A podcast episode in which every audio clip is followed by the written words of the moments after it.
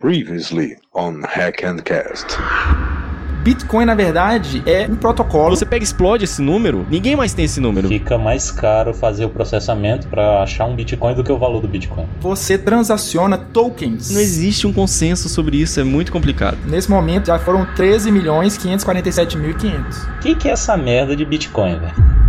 Até um certo grau de anonimidade, mas ela não é anônimo. O primeiro Bitcoin que foi transacionado até hoje ele tá rodando aí em algum lugar e alguém é detentor dele. Mas essa cadeia de blocos é onde ficam todos os registros de todas as transações. Todo mundo recebe e todo mundo armazena. Então 2140 acaba todo que existe, existe e, e é isso aí. Quem é o, o Fujiro na Kombi aí?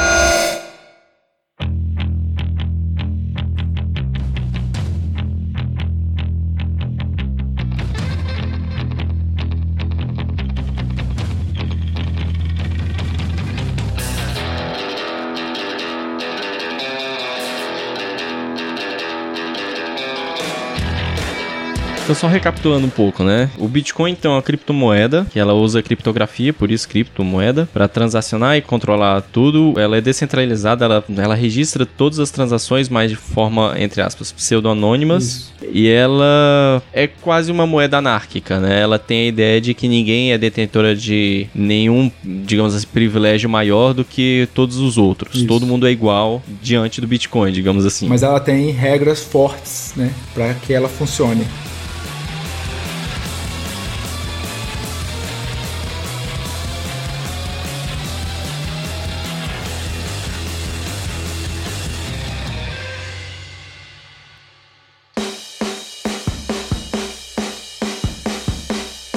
Você disse pra gente aqui em off, antes da gente começar a gravação, sobre a tríade do Bitcoin, cara. Explica um pouco disso pra gente. Bom, a tríade, ela é mais ou menos formada em o como consegue, é o que que é e a mineração. Ah, eu ia falar que o como conseguir inclui a mineração, mas o como conseguir é... Também. É, mas Não, é mas o, inclui... os que já foram minerados e estão aí circulando, como você transforma o teu, teu dinheiro físico em Bitcoin. Sim, eu, eu gosto de falar mais como transforma a sua riqueza na representação que seria o Bitcoin. Porque quando você começa a, a, a pensar em economia, o dinheiro nada mais é do que representação daquilo que você gera como riqueza, né? Ele é, ele é a representação do esforço que você teve para alguma coisa. Então, quando você trabalha, alguém te paga pelo seu tempo, por exemplo. O que é, a gente acho que a gente já fechou, né? Ou não? Então vamos passar para o segundo. Como conseguir um Bitcoin? Pois é, como você consegue um Bitcoin depende da, do seu interesse, digamos assim. Você tem basicamente três maneiras de conseguir. Você pode comprar, né? Então você vai numa casa de câmbio ou numa pessoa que tem, você troca igual você troca real por dólar dólar, você troca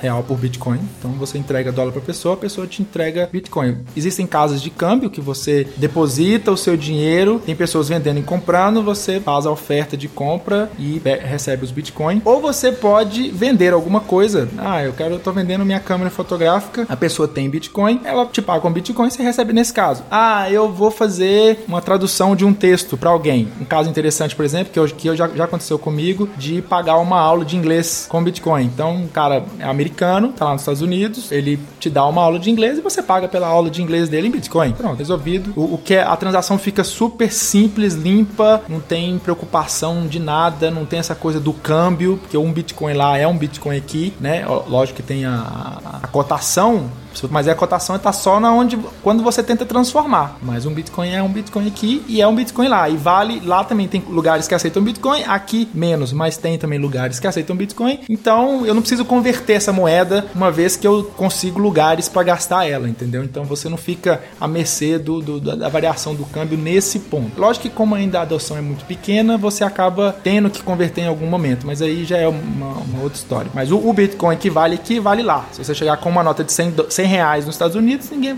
vai aceitar, você tem que ir numa casa de câmbio trocar. Se você chegar com uma nota de 100 reais num restaurante aqui também, o cara também não vai aceitar o, o dólar, por mais que seja uma moeda né, mundialmente aceita, mas na, na, no restaurante aqui da, da, esquina da minha casa, o cara não vai aceitar, porque para ele não, não, faz sentido receber aquilo ali. O Bitcoin já tem essa universalidade. Então você pode comprar em casa de câmbio, você pode vender o seu tempo, trabalho ou algum item seu por Bitcoin, ou você pode minerar, que eu já vou iniciando falando que não tente minerar, porque hoje hoje em dia não vale a pena minerar. Por quê? A mineração do Bitcoin ela funciona da seguinte maneira: você é, instala um programa, esse programa vai fazer um cálculo computacional para poder descobrir qual é o próximo bloco dessa cadeia de blocos. E aí é onde a mineração ela entra no Bitcoin. Ela não entra só para você achar um Bitcoin novo. Na verdade, 25 Bitcoins hoje em dia. Quando você acha um bloco, você recebe 25 Bitcoins. Então, ela não serve só para você encontrar novos Bitcoins. Ela serve também para você guardar todas as transações. Então, o processo todo funciona mais ou menos assim. Quando você cria uma transação para transferir Bitcoin da pessoa A para a pessoa B, essa transação ela é criada num, num, num programa da, da, sua máquina, do seu celular, etc. Você manda isso para todo para toda a rede, a toda a rede fica sabendo que essa transação existe e todo mundo que está minerando recebe aquela transação e fica com ela na fila. E nisso ela está procurando o próximo bloco, está fazendo o cálculo computacional, achou o próximo bloco, ela pega aquela transação sua, coloca nesse bloco, coloca ele na cadeia de blocos e despacha isso tudo para toda a rede, falando: olha, eu achei o bloco e essas são as transações que estão nesse bloco. A partir desse momento, a sua transação faz parte do, do, da cadeia de blocos e uma vez que a transação fez parte da cadeia de blocos, ela é uma transação válida e vai ser reconhecida por toda a rede. É de praxe, hoje em dia está até diminuindo isso, mas é de, é de praxe as pessoas esperarem até seis blocos de uma,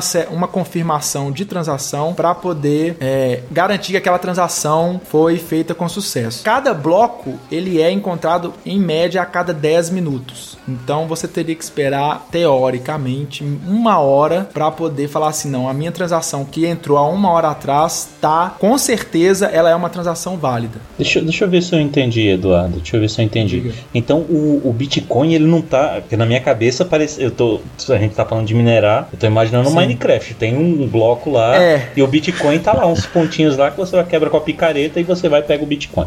Na verdade, Isso. o bloco é um espaço para você armazenar essas transações novas e você recebe isso. uma recompensa de 25 bitcoins quando você encontra esse bloco, é isso? Isso, 25 bitcoins quando você encontra o bloco, mais o que você paga de taxa, porque existe uma taxa quase irrisória é, para cada transação que você faz. Você paga uma pequena taxa e aí quando alguém achou o bloco, ele recebe 25 bitcoins e recolhe a taxa de todas as transações que ele colocou naquele bloco. Então ele... Porra, mas nem no Bitcoin eu tô livre de imposto, cara. Que droga. É, pois é, é aquela história, é, é o que eles chamam de incentivo, né? Pensando quando o Bitcoin acabar, quando o Bitcoin acabar de ser distribuído, né? Quando ele acabar acabar a distribuição dele, só vai sobrar isso, né? Então você tem que ter um incentivo para as pessoas continuarem minerando. E o incentivo, é, querendo ou não, é essa taxa. E isso também ajuda em, em pontos de para você permitir com que é, sua transação às vezes entre mais rápido. Se você aumentar um pouco o valor da taxa, você vai ganhar uma certa prioridade porque vai todo mundo querer recolher aquela taxa que você pagou. Mas você não é obrigado a pagar taxa nenhuma, não. Você pode mandar a transação. Ah, não é obrigado? Não, não, não é obrigado, não. Você é pode tipo, mandar a transação é tipo sem taxa inclusive, inclusive já existiu uma das maiores transações feitas até hoje. Era, na época era, foram 165 milhões de dólares. É uma transação de 165 milhões de dólares que custou zero dólares para transacionar. Essa taxa é tipo aquela caixinha de Natal. Eu já ia falar a vantagem, a vantagem da gente comprar coisa com Bitcoin é de não precisar pagar taxa nenhuma, porque quando a gente compra alguma coisa no exterior com cartão de crédito tem um IOF cai matando, mas aí eu não sabia que Cara, tinha mas, essa taxinha aí. Mas é, é, é, são, são centavos centavos. É muito Entendi. pouquinho. É muito pouquinho, entendeu? E você pode dizer quando você quer. Você pode até falar né, frações de centavos. Que é uma outra coisa, uma outra característica interessante do Bitcoin, que é, as pessoas acham que todo mundo está acostumado com o, o, modo financeiro que a gente vive hoje, então você tem é, dinheiro, décimas partes e centésimas partes do dinheiro. O Bitcoin, ele pode ser dividido em 100 milhões de partes. Então você pode ir até a oitava casa decimal, entendeu? E a menor parte do Bitcoin, e isso não é escrito na pedra, ele não é, não é totalmente é, fechado fechado. Você teria que haver uma mudança no, no protocolo para esse número aumentar se precisasse, mas a, até ah, hoje não, não se vê a necessidade de você ter uma, uma unidade que divida mais do que 100 milhões. Então você pode ir até 100 milionésimo de Bitcoin. Aqui você está querendo dizer que ele foi implementado dessa forma, Isso. mas não é um limitante. Ele pode ser melhorado ou na modificado. Teoria, na teoria ele poderia ser modificado, você só poderia, precisaria mudar o protocolo. Não é algo trivial de se fazer, mas como, como acha, ninguém acha que esse esse número é insuficiente, então ninguém tá, tá muito preocupado. Esse número só seria suficiente se algum dia o Bitcoin chegasse a, sei lá, custar um, um, um milhão. Um, um, bilhão. Não, um bilhão, né? É, um bilhão, porque 100 milhões ia ser um dólar para cada Bitcoin. Se, sei lá, o Bitcoin chegar a custar um bilhão, um Bitcoin, um bilhão, aí você vai ter um problema na representação. Mas é. aí também é demais. Ninguém acha que vai chegar a um valor tão absurdo assim. Depende, cara. Você já viu como é que tá o teto da inflação aqui no Brasil?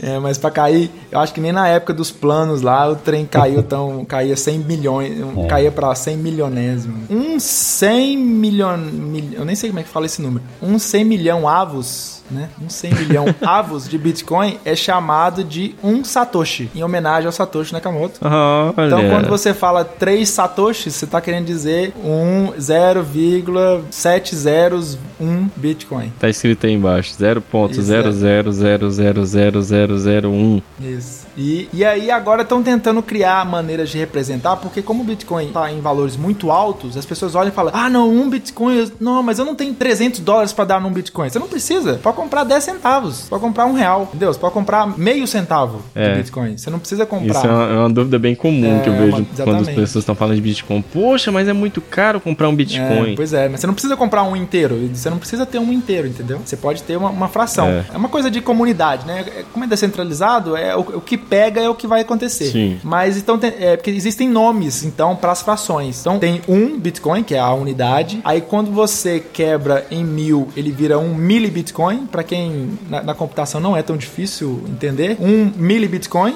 é, é um milésimo, um microbitcoin e um satoshi, o menor número. E tem mais uma unidade que eles estão chamando de bits, que é a tentativa de fazer essa representação que a gente conhece hoje do dinheiro, porque você pensa que um real tem um real, um, dez centavos um centavo, né? Um dólar, dez centavos, um, um centavo. E aí, para ter essa mesma representação da, da, dessa coisa de centavos, eles criaram que um bit é igual a 100 satoshis. Então, um Bitcoin é igual a um milhão de bits. para poder ficar mais fácil na hora de falar. Pra você não ter que falar assim, ah, eu fui 0.0005342 bitcoins. Putz, você não consegue visualizar isso, é muito difícil. Então é mais fácil você falar, ah, 256 bits. Pronto. Você já sabe, você já tem mais uma noção do quanto que é isso. O legal é que a gente na, na informática a gente está acostumado com a ideia de que o bit é indivisível, né? É a unidade é, mínima de é. informação. É. Né? E, e, o bit, da, nesse ponto, já, já seria divisível para 0.01, né? Dá para fazer um centavo de bit, que é um satoshi. Claro que o pessoal do meio bit também não concorda com isso, né?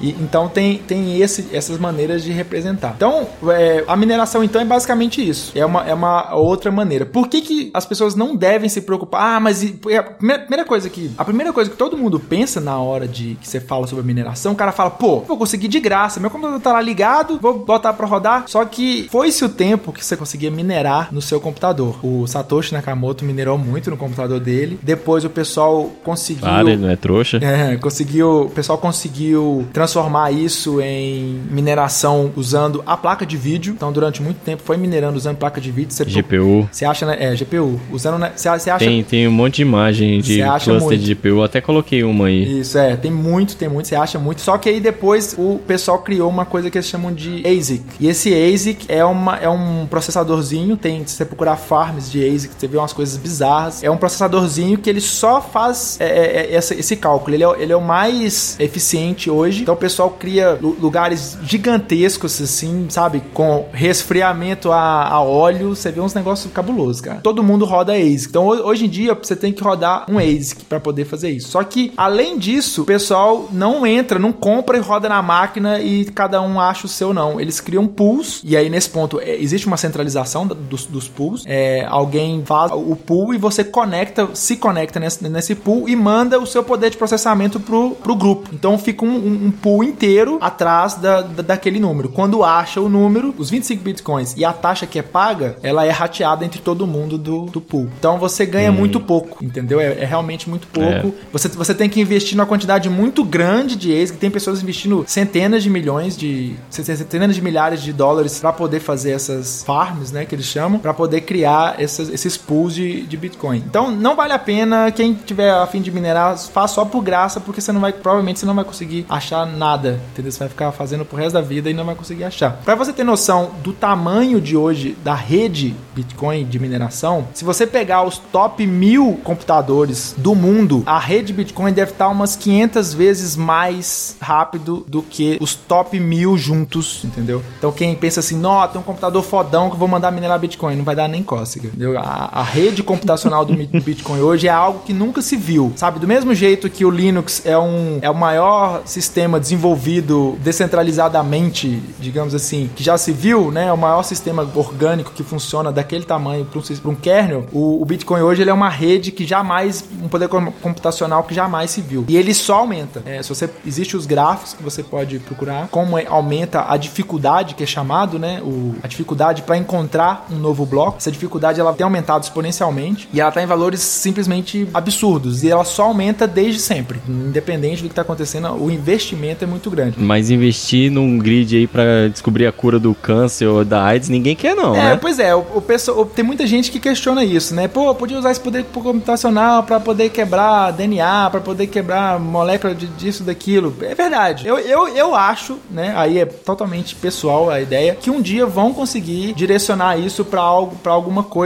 e, e útil também, entendeu? Mas no momento realmente é só queimar, queimar energia.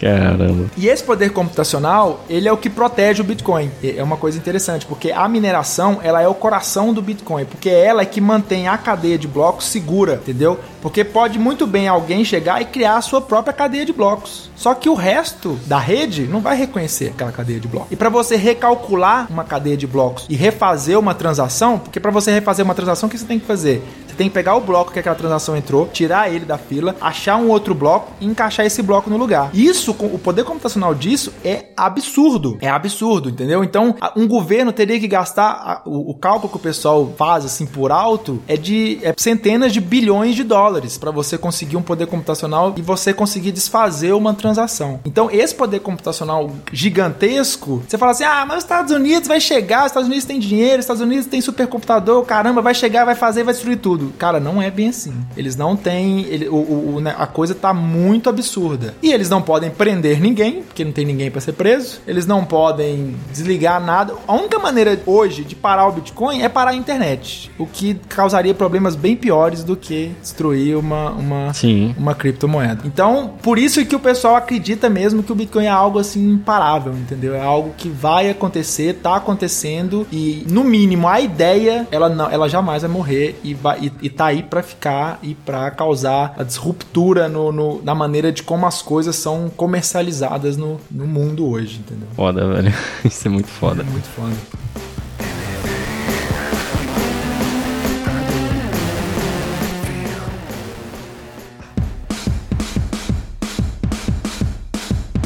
E tem um conceito importante no Bitcoin, né, pelo que você estava descrevendo pra gente, que são as carteiras, cara. Explica pra gente como é que isso funciona, para que que serve, qual modelo de carteira tem de couro, tem, como é que é? é tem carteira de pele de jacaré. Pelicano. Uma coisa que é interessante entender no Bitcoin é que você não tem ele fisicamente, né? Por ser digital, ele não fica no seu computador, por exemplo. Porque muita gente acha que, ah, eu tenho Bitcoin no meu computador. Na verdade, ele não existe em lugar nenhum é, exatamente assim. O que existe é um registro na cadeia de blocos que está distribuído por vários locais no mundo, inclusive no seu computador. Você pode baixar a cadeia de blocos, que deve ter aproximadamente hoje uns 20 GB, mais ou menos. Então você pode baixar e ter a cadeia de blocos no seu computador. Mas o fato de você ter a cadeia de blocos no seu computador não quer dizer que você tem bitcoins no seu computador. Quer dizer que você tem informações, você tem uma cadeia de blocos que representa as informações do Bitcoin que você tem acesso. Então, a carteira é nada mais nada menos do que o endereço público para onde você vai enviar os bitcoins. Então, quando quando você faz uma transação, você envia do seu endereço público para um outro endereço público. E o que permite esse envio é a chave privada. Então você tem a chave pública, que o pessoal chama de carteira, e tem a chave privada, que é o que dá acesso àquele Bitcoin. Então, pensando numa analogia assim de um, de um banco, por exemplo, é como se você tivesse a chave de um cofre, né? É a, a chave de um cofre. Então, naquele cofre tem um, uma fresta onde você pode colocar as notas, mas só quem tem a chave é que tem acesso, pode abrir e tirar aquelas notas e transferir ela para outro lugar. Então, quem tem a chave privada tem o poder em cima dos bitcoins que foram enviados para uma certa carteira. Cada carteira é um conjunto chave pública, chave privada, todas as carteiras. Então, quando você quer que alguém te envie um bitcoin, você envia para ele o, o número da sua carteira, que é um número cabuloso, dá para você representar em formas de, de, de QR Code, que é uma maneira mais fácil, porque é um número de letras e números maiúsculos, minúsculos, não dá pra, é difícil decorar o, aquele número. Então você manda via QR Code ou você cola em algum lugar. Esse número não tem problema nenhum, ele é para ser público mesmo, ele é para ser divulgado mesmo. De posse desse número, dessa, desse endereço, né, que é a carteira, alguém pode enviar bitcoins para você e quem vai enviar os bitcoins para você precisa ter uma chave privada que dá acesso aos bitcoins que vão ser enviados. Exemplo, eu tenho minha, minha chave pública privada, o Magno tem a chave pública e privada dele. Eu vou enviar 0.5 bitcoins para ele. Eu pego, envio, ele vai me passar a chave pública dele, eu vou enviar os bitcoins para essa chave pública e eu só pude enviar para essa chave pública dele porque eu usei a minha chave privada para assinar essa transação e essa transação vai entrar na cadeia de blocos. Quando ela entrar na cadeia de blocos, o Magno vai poder utilizar a chave privada dele para então transferir aqueles bitcoins que ele recebeu para um outro lugar. O único ponto aonde o Bitcoin não veio de ninguém é quando você minera. Então você minera, você naquele bloco você encontrou 25 Bitcoins. Então você tem 25 Bitcoins que não veio de ninguém e isso está registrado na cadeia de blocos, que esse Bitcoin foi saiu de um, de um bloco e a partir desse momento ele é transferido para carteiras, né? Quando você minera, você fala, olha, quando achar o bloco, transfere para mim para essa carteira. Aí a, a, o Bitcoin ele nasce naquela carteira. A partir desse momento você, com a sua chave privada, transfere o, o Bitcoin para todos os lugares. Então a chave privada você tem que ter muito cuidado com ela. O cara que perdeu o HD com 7 mil Bitcoins, por exemplo, ele não perdeu os Bitcoins na máquina dele. O que ele perdeu foi as chaves privadas que davam acesso aos Bitcoins. Se você, por acaso, criptografa a sua chave, guarda a sua chave bem guardada, você não precisa preocupar com mais nada. Tem gente, por exemplo, que gera a chave, imprime num papel e guarda num cofre. E pronto, você, você imprime, é um número também, a chave privada, ela é, ela é um número. Você imprime, guarda num cofre e pronto. Ninguém vai roubar seus bitcoins a menos que ele vá lá e arrombe o cofre e pegue aquela chave. A gente vê muito caso aí na internet de pessoal deixando vazar, né, a chave privada da carteira Isso. e perdendo a grana Isso. Aconteceu, aconteceu, por exemplo, num, num, programa de televisão de um cara que tava querendo mostrar. Foi isso que eu vi mesmo. Tava querendo mostrar Bitcoin, como é que é e tal, não sei o que. E ele foi entregou pro cara o, o, a carteira pública e a carteira privada para ele. E aí o cara querendo mostrar, né, ah, como é que funciona e tal, isso aqui é a carteira privada. Na hora que ele colocou na televisão a chave privada, o pessoal que tava assistindo copiou a chave privada e transferiu os bitcoins para ele. E é aquela história, uma vez transferido, bal não tem o que fazer. Se alguém roubou sua chave privada, se você não teve cuidado suficiente, não tem para quem chorar. É simplesmente, uh, sinto muito. Eu já vi pessoal que passa às vezes no, na alfândega e aí tem alguma coisa assim com o símbolo do Bitcoin e o pessoal, né, olha meio estranho e tal e confisca. Ah, vou confiscar seus Bitcoins. Só que o cara tem a, a chave privada dele guardada, então o cara confisca alguma coisa, ah, se confisca seu computador. Se você tiver com todas as chaves lá descriptografadas,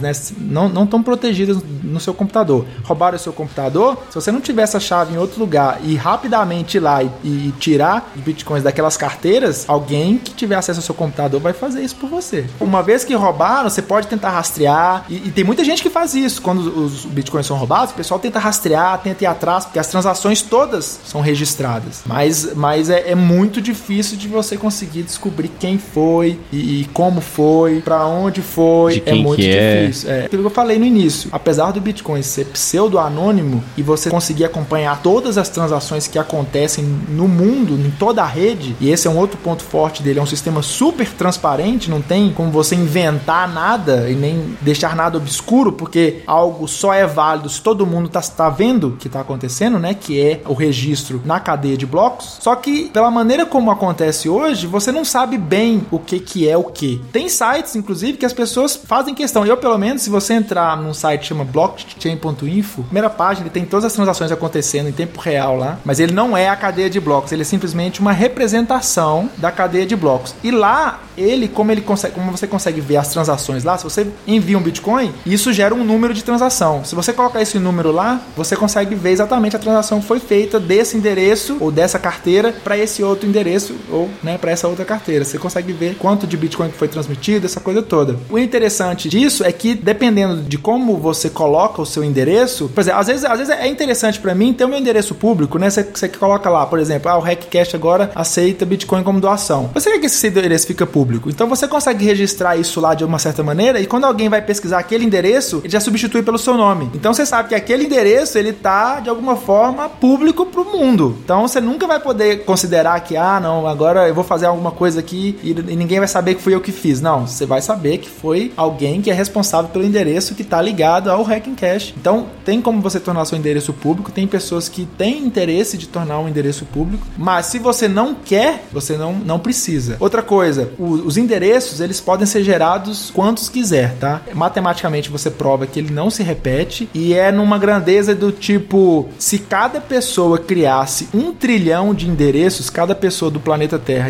criasse um trilhão de endereços, ainda sobraria endereços para serem criados. Então é um número absurdo, né? Número inimaginável. Então se você pode criar uma carteira para cada transação e tem lugares que fazem isso para poder ter um controle me melhor, né? Por exemplo, você vai numa loja e compra, o cara não vai colocar tudo numa carteira só que depois ele vai ficar, putz, o que, que, que é isso aqui? De onde que veio? Então ele cria uma carteira para cada transação que ele faz. E aí ele consegue controlar então um pouco melhor como, como isso é feito.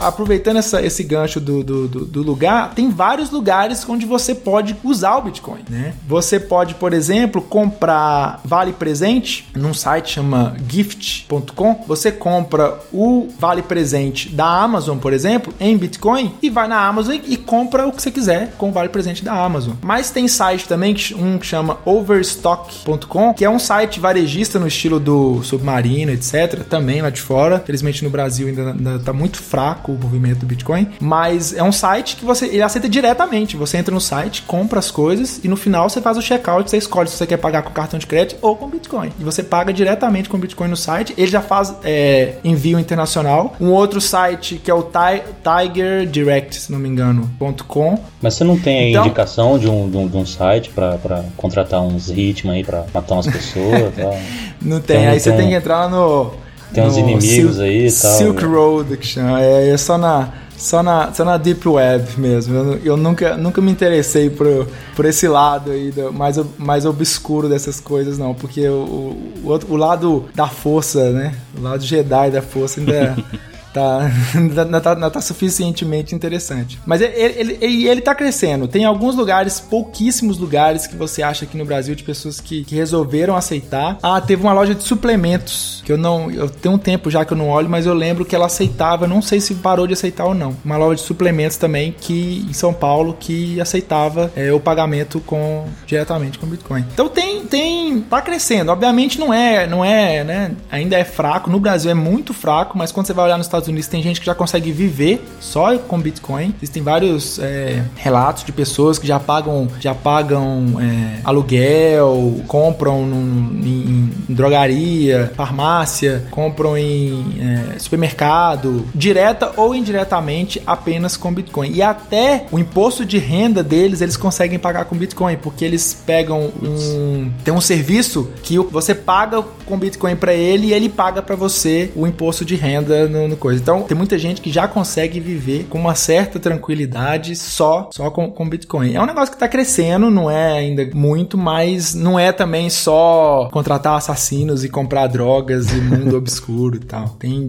tem muita coisa legítima que funciona. Eu tô olhando o CoinMap aqui, por exemplo, aqui em Brasília, eu achei três lugares, lojas físicas, né, que, que aceitam Bitcoin. Só tem três. Agora tem, tem, tem que olhar porque tem muita gente que eu já percebi que coloca só para poder fazer uma, uma certa propaganda, entendeu? É, ou às vezes, ou às vezes aceitou um dia Tô achando que é isso. E, e, e parou de aceitar e não atualizou o site, obviamente, de propósito. Mas tem coisas interessantes, por exemplo, um caso que quando eu ouvi foi algo assim para mim que explodiu minha cabeça porque é algo que é praticamente impossível hoje de acontecer. Um cara tinha um, tava com, um, conversando com um amigo dele no WhatsApp da vida e o cara tava num pub lá na Alemanha e o cara e o amigo dele tava aqui no Brasil. E aí o cara tava no pub da Alemanha, o cara falou assim: "Cara, vou te pagar uma cerveja aí". E o pub lá aceitava Bitcoin. E o cara falou: "Vou te pagar uma cerveja aí". O cara na hora de fazer o, o, o pagamento lá, ele mandou o endereço da carteira que, que o pub gerou na, no momento para receber o pagamento. Ele mandou o endereço da carteira pro cara aqui no Brasil. O cara fez o pagamento, o pagamento caiu lá, né? Aparece pro cara que ele recebeu a transação e ele pagou a conta do cara do Brasil lá na Alemanha. Então, quer dizer, quando que você imagina uma coisa desse tipo, entendeu? Você no mínimo ia ter um problema aí de cartão de crédito. O cara falando assim: o que, que você tá comprando? O que, que você tá pagando algo na. Le... Se você conseguisse fazer, né? Porque você...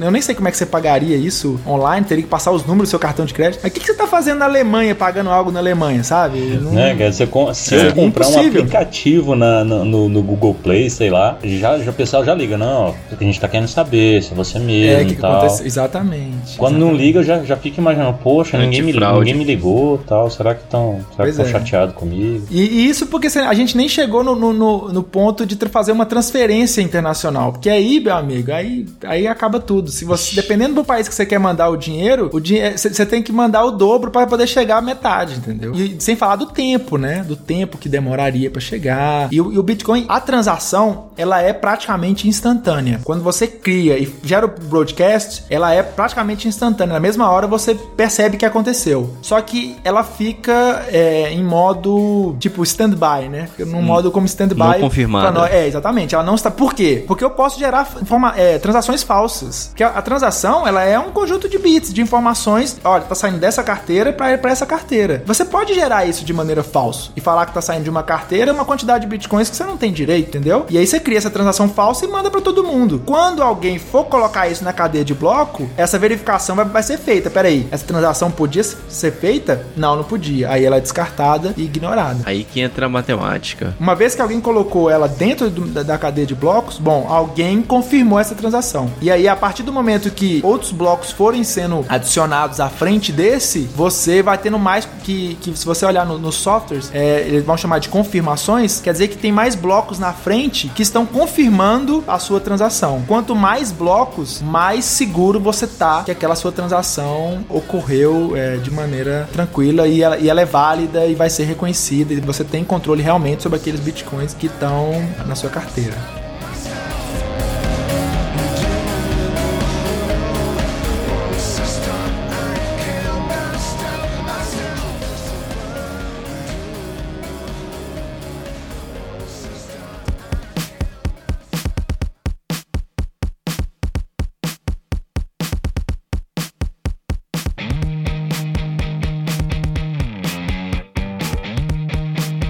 Como é que a gente cria uma carteira, cara? Isso, isso é através desses Criar softwares de utilização? A criação de uma carteira, ela é nada mais nada menos do que uma execução de uma conta matemática. É uma geração de uma chave público-privada, né? Quem já mexeu com GPG, a ideia é mais ou menos a mesma. Então você gera uma, uma entropia, né? Um, tem, tem sites, por exemplo, bitaddress.org, que ele gera carteiras. Ele, ele pede para você mexer o mouse, aquela coisa toda, faz, escrever umas coisas e tudo mais. Sim, e aí, sim. em cima dessa entropia, ele ele, gera sua carteira. E, e, e tem softwares que também fazem isso para você, que é a maneira de você usar, de você ter carteiras. Então, como é que você gerencia suas carteiras? A maneira mais direta e, e talvez um pouco mais custosa é você usar o cliente padrão do Bitcoin para desktop. Ele tem para Windows, tem para Linux, tem para Mac. Só que o problema dele é que ele demora uns 3 ou 4 dias para baixar a cadeia de blocos, porque são 20 gigas de informação. Mas se você quiser e tiver paciência, você pode baixar a versão para desktop, baixar, esperar baixar toda a cadeia de blocos e a partir desse momento você gera nele, ele gera todas as carteiras que você quiser. Você pode importar, assim como GPG, você pode importar e exportar carteiras, então você pode exportar de um lugar para o outro. Você vai gerar os próprios softwares que é, gerenciam as carteiras, eles geram carteiras também. Mas você pode gerar carteiras em, em sites também. Entendeu? Tem esse software core, né? Eu vou, eu vou falar basicamente de, de três, três tipos de softwares para você gerenciar sua carteira. Primeiro, é esse é o core que é o, o, digamos o que começou com tudo, né? Que é o que o Satoshi lançou e veio com versões até hoje. Tá na versão 0.94. E esse software vai, você vai ter que baixar, esperar esses três ou quatro dias para baixar toda a cadeia de blocos e depois disso você começa, começa a usar no seu computador. Esse é Aí você fica sincronizando a cadeia de blocos o, o tempo, tempo, inteiro, inteiro também. Exatamente. E você vai, você vai é quando ele baixa a cadeia de blocos também, ele refaz o cálculo para verificar se a cadeia tá toda certa, no, no porque a cadeia ela é toda ligada no, no os uhum. números, né, são todos ligados matematicamente. Então ele refaz essa conta, você vai ver que o seu processador vai ficar, vai ficar é, é, bem, bem alto durante, durante um período. E depois, se você deixa ele ligado, toda vez que você ligar, ele vai sempre sincronizando e atualizar a sua cadeia de blocos. E, e, essa é uma maneira, é a maneira mais pesada, mas é a maneira que o pessoal mais gosta porque ele sente que ele está sob o, o controle. Por quê? Porque se você usa um segundo tipo de software de desktop, que também tem similar para celular, você não baixa a cadeia de blocos. Você confia na cadeia de blocos que aquele aplicativo está te passando. Então tem um que chama multibit.org, que ele, ele é o, a versão light do, do core, porque ele não, ele não baixa a cadeia de blocos. Ele simplesmente ele tem a cadeia nos servidores deles, né? Eles têm a, a cadeia de blocos lá e você apenas sincroniza as informações com o seu computador, mas você não baixa a cadeia inteira. O detalhe é que você perde um pouco da descentralização que é o, o core do negócio, né? Eu E você também fica suscetível a golpe, né? Porque você está confiando que o cara tem a cadeia válida. Exatamente. Se ele tiver uma cadeia manipulada,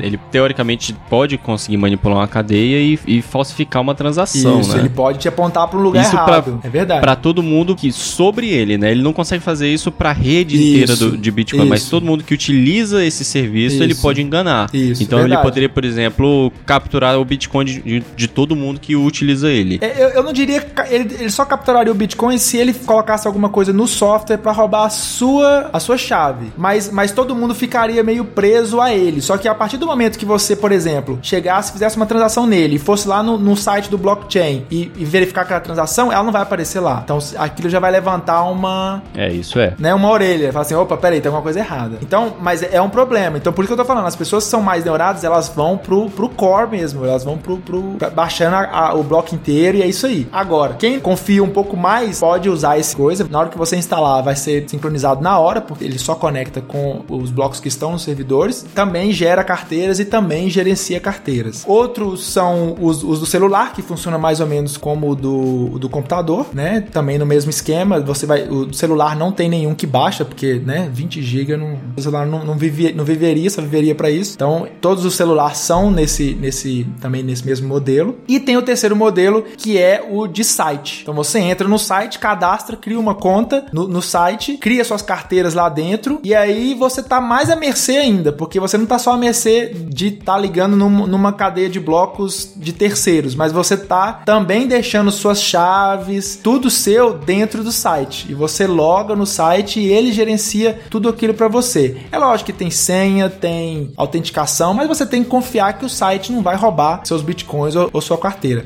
O blockchain.info ele tem essa opção de carteira, o site é, tem a versão em português do site. Tem um outro que também chama coinbase.com, que também tem um gerenciamento de carteira. Tem, tem vários outros, mas esses dois são, são digamos, mais conhecidos e mais e maiores assim. O, os dois também têm aplicativos para celular, então você gerencia o sua, sua carteira tanto no celular quanto no, quanto no site e é feita essa sincronia e tudo mais. E tem aplicativos que são só para celular. É, eu acho que eles, a, a, Apple tinha, tinha cancelado o aplicativo de Bitcoin, mas eu acho que já voltou atrás e hoje o blockchain tem aplicativo para iOS, mas Android tem uma variedade boa aí de carteiras. Tem a carteira que não tá ligada a site nenhum. Se você criou sua carteira, transferiu seus bitcoins para a carteira que está no seu celular, não fez o backup do, da sua chave privada, perdeu seu celular, quebrou, queimou, já era, perdeu todos os seus bitcoins. Nossa. Então é interessante você sempre fazer um backup, fazer um backup em mais de um lugar. É, é, é todo aquele cuidado que todo mundo tem que ter né, informação sensível né, nesse caso, entendeu? E é algo que afugenta certas pessoas, que elas preferem, é, e aí é, é a parte filosofal e ideológica da coisa, elas preferem abdicar do seu, da sua liberdade de poder é, é, transacionar da maneira que, que, quer, a hora que quer, sem ninguém decidir se ela pode ou não, para poder ter a, a, comodidade de não precisar se preocupar em fazer backup, entendeu? Porque a partir do momento momento que você entregou suas chaves pro blockchain.info, por exemplo, se o site quebrou, acabou, amigo. Não tem o que fazer. Eles costumam dar um serviço, por exemplo, de ah, não, olha, tá aqui as suas você pode exportar suas carteiras para você guardar. Eles mandam um backup da sua carteira criptografada pro seu e-mail. Eles fazem esse tipo de coisa. Mas você não tem garantia. Você tem que confiar no site re realmente. E é uma das coisas é. que o Bitcoin tenta tirar, entendeu? Cara, você não precisa confiar em ninguém. Você faz o seu e, e ninguém vai te, te, te bloquear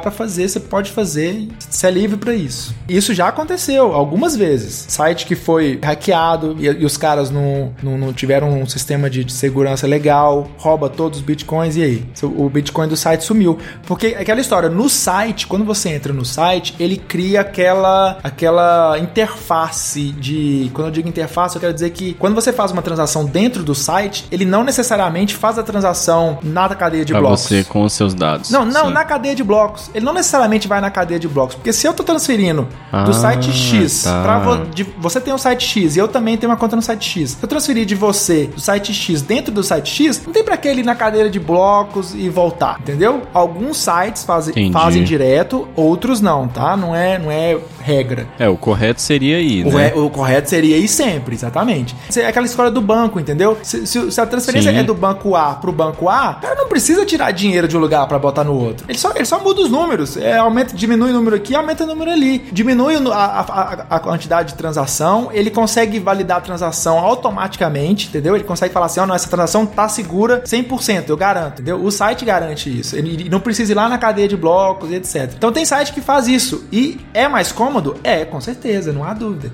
Tem gente que prefere entregar a sua liberdade para o site em troca da comodidade de não precisar preocupar com fazer backup e às vezes na velocidade de certas transações. Então, é, é, é, são, são, são trocas que você acaba tendo que fazer. Ah, mas eu não quero ficar três dias baixando a cadeia de blocos. É, é o preço que tem a se pagar. Mas se você baixa a cadeia de blocos, você tem a, a garantia, digamos, 99% que é, o que você tem é o que é o real deal, né? O que, o, que realmente o que está acontecendo. Você está vendo ali, você tem a cópia daquilo, você se torna um dos nós, né? De toda a rede. Todo mundo que tem a cadeia de blocos inteira no computador é um dos nodos que vai receber as transações e, e, e os blocos que são encontrados e etc. Então você vira, vira um dos nós. Então é interessante, né? É, são maneiras de ver e, e aí é onde a confiança entra. É aquilo que a gente falou no início. Pode ser que não seja o Bitcoin em si, mas a ideia e a invenção do Satoshi Nakamoto que foi de resolver o problema do gasto duplo aí e colocar isso de uma maneira pública para todo mundo ver, essa ideia com certeza vai mudar o mundo que é hoje. I built this place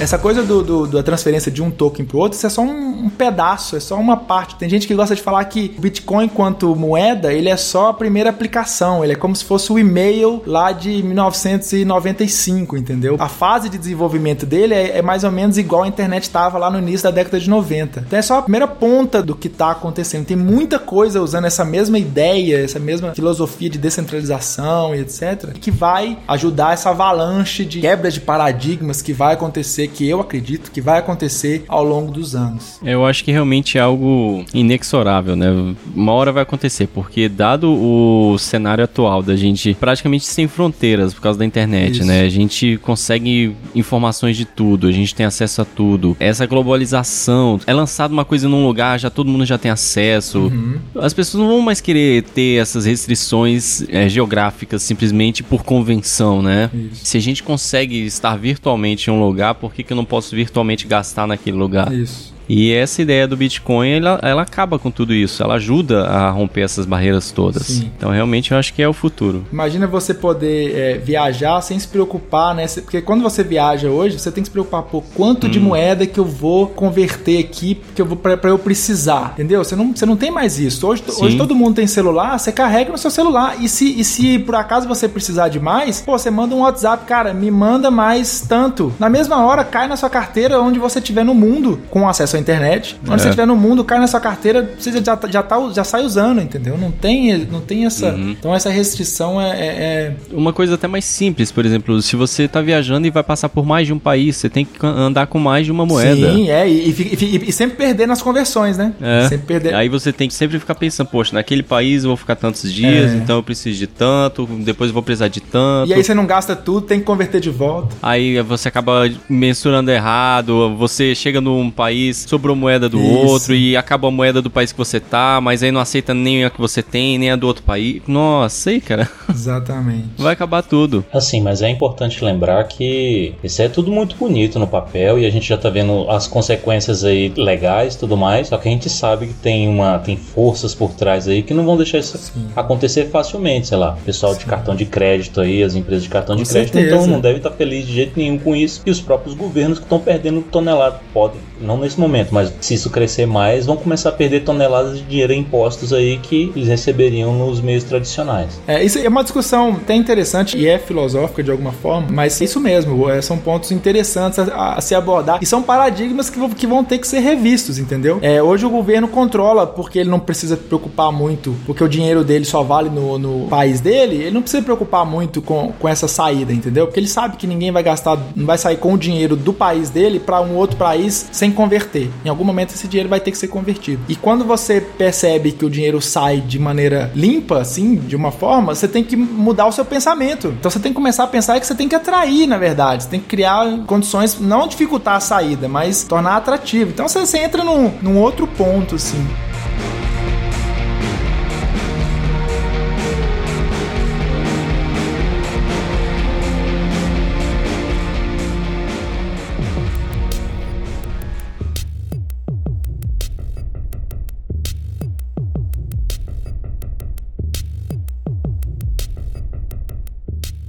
Felizmente, muitas das coisas que comentei, que você pesquisar na internet, você vai achar em inglês e às vezes só válido nos, nos, Estados Unidos. Mas a ideia é muito interessante. E eu tenho, vai fazer mais ou menos um ano que eu realmente comecei a mexer e comecei a, a olhar pro Bitcoin e, e, e, procurar saber e tudo mais. E desse um ano pra cá, depois que eu, que eu entendi como funciona e, e comecei a, a, ler sobre e tudo mais, e começa a questionar como as coisas funcionam hoje, eu pirei. Falei assim, cara, como pode? Pode. E aí você começa a ler mais e estudar mais e querer saber mais. E realmente é um, é um negócio muito interessante. Eu espero que tenha sido interessante também para quem ouviu. Mas tem a pergunta que não quer calar, né? Você já ficou milionário aí investindo nessa porra? aí que tá, eu não invisto, né? Eu sou. Eu, eu, eu, gosto de falar que eu sou. Eles chamam de. Primeiro usuário. É, não, eles são. Long, é, como é que chamam? Long, long time holder. Tô, eu tô pensando, hum. eu tô pensando no futuro. Eu não, eu não tô especulando, eu não tô comprando para ficar rico. É lógico que se, se o preço explodir, né? Tô, não, não vou ficar triste. eu não vou ficar triste, mas eu não compro para especular. Agora, uma coisa eu posso te afirmar: eu tenho mais do que eu deveria.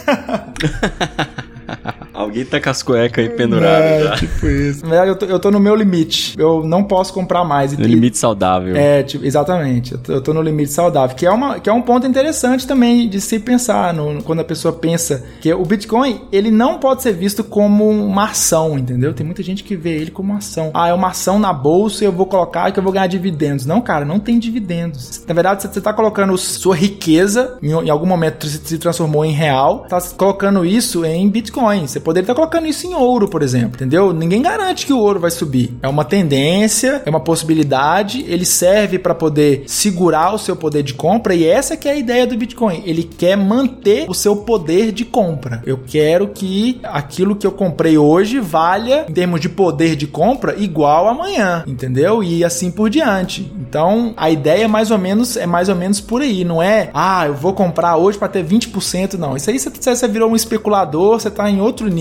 e eu nem, nem comecei a pensar nesse nível porque é, se você não sabe brincar nesse, nesse campo aí, você toma umas pancadas muito feias e não é, não é uma brincadeira legal, entendeu? Cara, especular em qualquer área é, é muito Exatamente. Arriscado. Se, se você, você não sabe, você, você, tá, você tá entrando num caminho. Então tem gente que acha que só vai comprar para poder ficar rico, entendeu? E não é essa a ideia. A ideia tá longe de ser isso. É como você comprar a ação da AOL, entendeu? Em 98. Pô, na época era a coisa, mas Mas, e aí, o que aconteceu depois? Eu lembro, acho que o Terra foi um, foi um exemplo bizarro, que eu lembro que foi vendido por tipo 2 bilhões de dólares, depois o nego te, conseguiu vender por 80 milhões. Uma coisa assim, muito bizarra, sabe? Porque pode acontecer, tipo, é igual eu tô falando, ninguém sabe se é o Bitcoin que vai, que vai ser o futuro. Eu acredito hoje em dia que, que, vai, que é, porque não tem hoje motivos para não ser. Ele foi o primeiro que nasceu, ele é, é, o que tá aí, então eu acredito que vai ser, porque a, o conceito faz muito sentido. Mas você não vai pegar e botar a sua vida inteira lá, entendeu? Pegar empréstimo do banco e, e colocar no Bitcoin achando que você vai ficar rico. Não, muito longe disso. Não deve fazer isso mesmo. Como tudo, né? Na verdade, são, é um, não é só pro Bitcoin, mas para ações isso vale também. Você deve investir apenas aquilo que você pode. Que você pode se desfazer. É um dinheiro que você fala assim: se eu perder, eu fico triste, mas não morro, né? Não, não tenho que vender minha alma para poder Pega pagar tudo, as dívidas. Pega tudo e coloca na Petrobras. Né, né? Nossa, imagina. É, Petrobras. Pô, Petrobras já foi investimento seguro, cara. Cara, eu já ganhei 300% em Petrobras, cara. Olha aí, rapaz. Eu ganhei 300% em Petrobras. Fica aí falando, não, não invi, não, não aposta, não invista aí, ó. Mas, mas o dinheiro que eu coloquei falando lá, mas é nessa teoria. O dinheiro que eu pus, eu ficaria triste de perder, mas não ia me matar, entendeu? Ainda mais na época que eu morava com meus pais e tudo, tava mais tranquilo ainda. Pude colocar um, um, um dinheirinho lá e esse dinheiro ia ficar triste, mas ia ficar só triste, não ia, não ia ficar sem nada. Agora, eu conheço gente é. que pegou empréstimo em banco. E aí imagina o ah, que, que o cara velho, fez depois. Aí é, é atestado de burrice, é, por favor. É, é louco, é louco, completamente louco. E aí o que, que acontece com o cara depois que o, que o negócio que desaba? Ele chora, né? Aí tem que sair, sei lá o que, que vai fazer para poder pagar o empréstimo.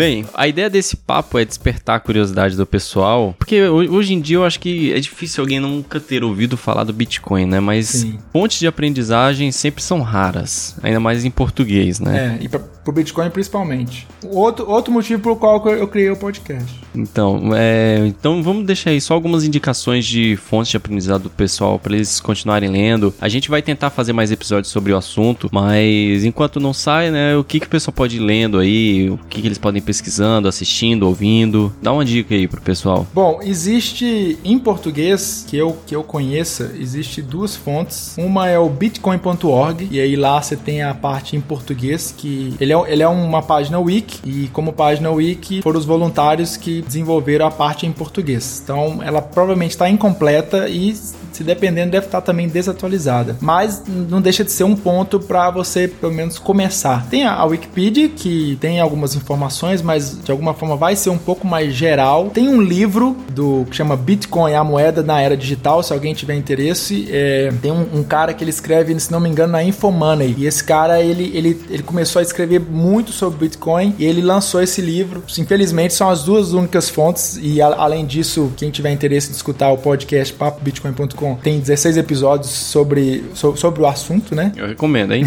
e aí, são essas as coisas em português que eu conheço são só essas. Agora, quem quiser é, em inglês, tem o bitcoin.it, também é uma wiki, essa já bem mais completa sobre, sobre o assunto. Você pode procurar no, no YouTube, tem, você botar Bitcoin no YouTube, tem muito vídeo, até vídeos em português. Inclusive, eu gravei o podcast, também tem no YouTube, se alguém preferir ouvir no YouTube, também tem o podcast lá no YouTube. É só o áudio, mas tá no YouTube. Mas se você colocar lá Bitcoin no YouTube, você vai achar muito, muito, muito, muito vídeo. Tem um podcast em inglês que chama Let's Talk Bitcoin.com, que é um podcast muito bom. Se você pegar os episódios mais antigos, ele tem, ele tem um ano e meio mais ou menos o podcast. Os episódios mais antigos, principalmente, porque os últimos, ele tá numa, numa versão, uma parte muito avançada do Bitcoin, sabe? É, é o que talvez a gente aborde aí numas, nos episódios pra frente, é que é uma parte mais, mais avançada do Bitcoin, falando mais coisas é, que que as, as, ramificações, digamos assim. Então, se você ouvir os últimos episódios primeiro, você vai pirar, você não vai entender absolutamente nada do que eles estão falando. Então, rola de pegar os primeiros episódios para quem entende inglês. O inglês deles não é muito difícil de entender, mas se você não tem um certo conhecimento de inglês, realmente você não, não vai não vai conseguir porque é um bate-papo mesmo. No início eram só três pessoas, depois eles começam a fazer muitas entrevistas, mas são três pessoas conversando, é, fica difícil entender se você não tem um certo domíniozinho de inglês. Tem o fórum oficial, que é o bitcointalk.org. Tem um subfórum lá em português desse fórum, o resto ele é todo em inglês. E tem é, um documentário que foi lançado há pouco tempo, também em inglês, você acha pra, pra em torrent, etc. Chama Rise and Rise of Bitcoin, que é interessante que ele conta um pouco da história desde 2010, mais ou menos, aonde quando começou a onda, o Bitcoin é, é, valia menos de um dólar, e aí eles mostram dos, os caras, né, que os primeiros que descobriram e estavam minerando em casa, nos computadores, e aí o preço começou a subir, e aí começou a valer um dólar, os caras, putz, vale um dólar, cara, é absurdo, aí valeu 100 dólares, putz, vale 100 dólares. E, e, toda essa vida, porque ainda é uma moeda muito volátil, então tem muito sobe e desce de, de, de, de preço. Então as pessoas que acompanham diariamente, até se acostumar, elas vivem meio depressivas quando o preço cai e ficam muito eufóricas quando o preço sobe. Então você tá numa época de queda, você vai ficar, putz, vai, vai acabar o Bitcoin. E aí, daqui a pouco ele sobe de novo, putz, vai valer milhões e tal. Então é, é interessante você ver esse documentário, que também é em inglês. Não sei se tem legenda em português. É. Uma nota interessante pro nome do documentário, né? Rise and Rise of Bitcoin. Tem um, uma estruturazinha padrão de nomes de, de documentários que é Rise and Fall isso, of alguma coisa. Isso. Por exemplo, Rise and Fall of Rome, né? Que é a ascensão e queda de Roma. Só que o Bitcoin até hoje não caiu por completo, então eles colocaram Rise and Rise, isso, né? É. Ascensão e ascensão do Bitcoin. É, porque ele só sobe, só sobe. Final de 2013 início de 2014 foi uma loucura, cara. Foi algo assim surreal mesmo, assim, sabe? E foi, foi é, engraçado foi porque. Foi uma época que eu vi bastante Bitcoin mesmo é, na, nos noticiários. Exatamente, foi, na época que ele época. apareceu bastante. Foi, foi, na época que ele, ele explodiu justamente por causa dessa, dessa, dessa maluquice que aconteceu na época. E, e, o mais engraçado é que eu, quando eu comecei a acompanhar, foi assim, no, eu peguei o, o iníciozinho, sabe? O foguete meio que decolando nesse, nessa época, sabe? Eu peguei o iníciozinho e eu acompanhei esse processo inteiro. Tipo assim, foi eu iniciando no negócio, lendo e descobrindo o troço e, e, e, e acontecendo acontecendo as coisas mais loucas que aconteceram até hoje, assim, se você for olhar a história toda, sabe? E, e aí eu tenho acompanhado desde então e tudo mais.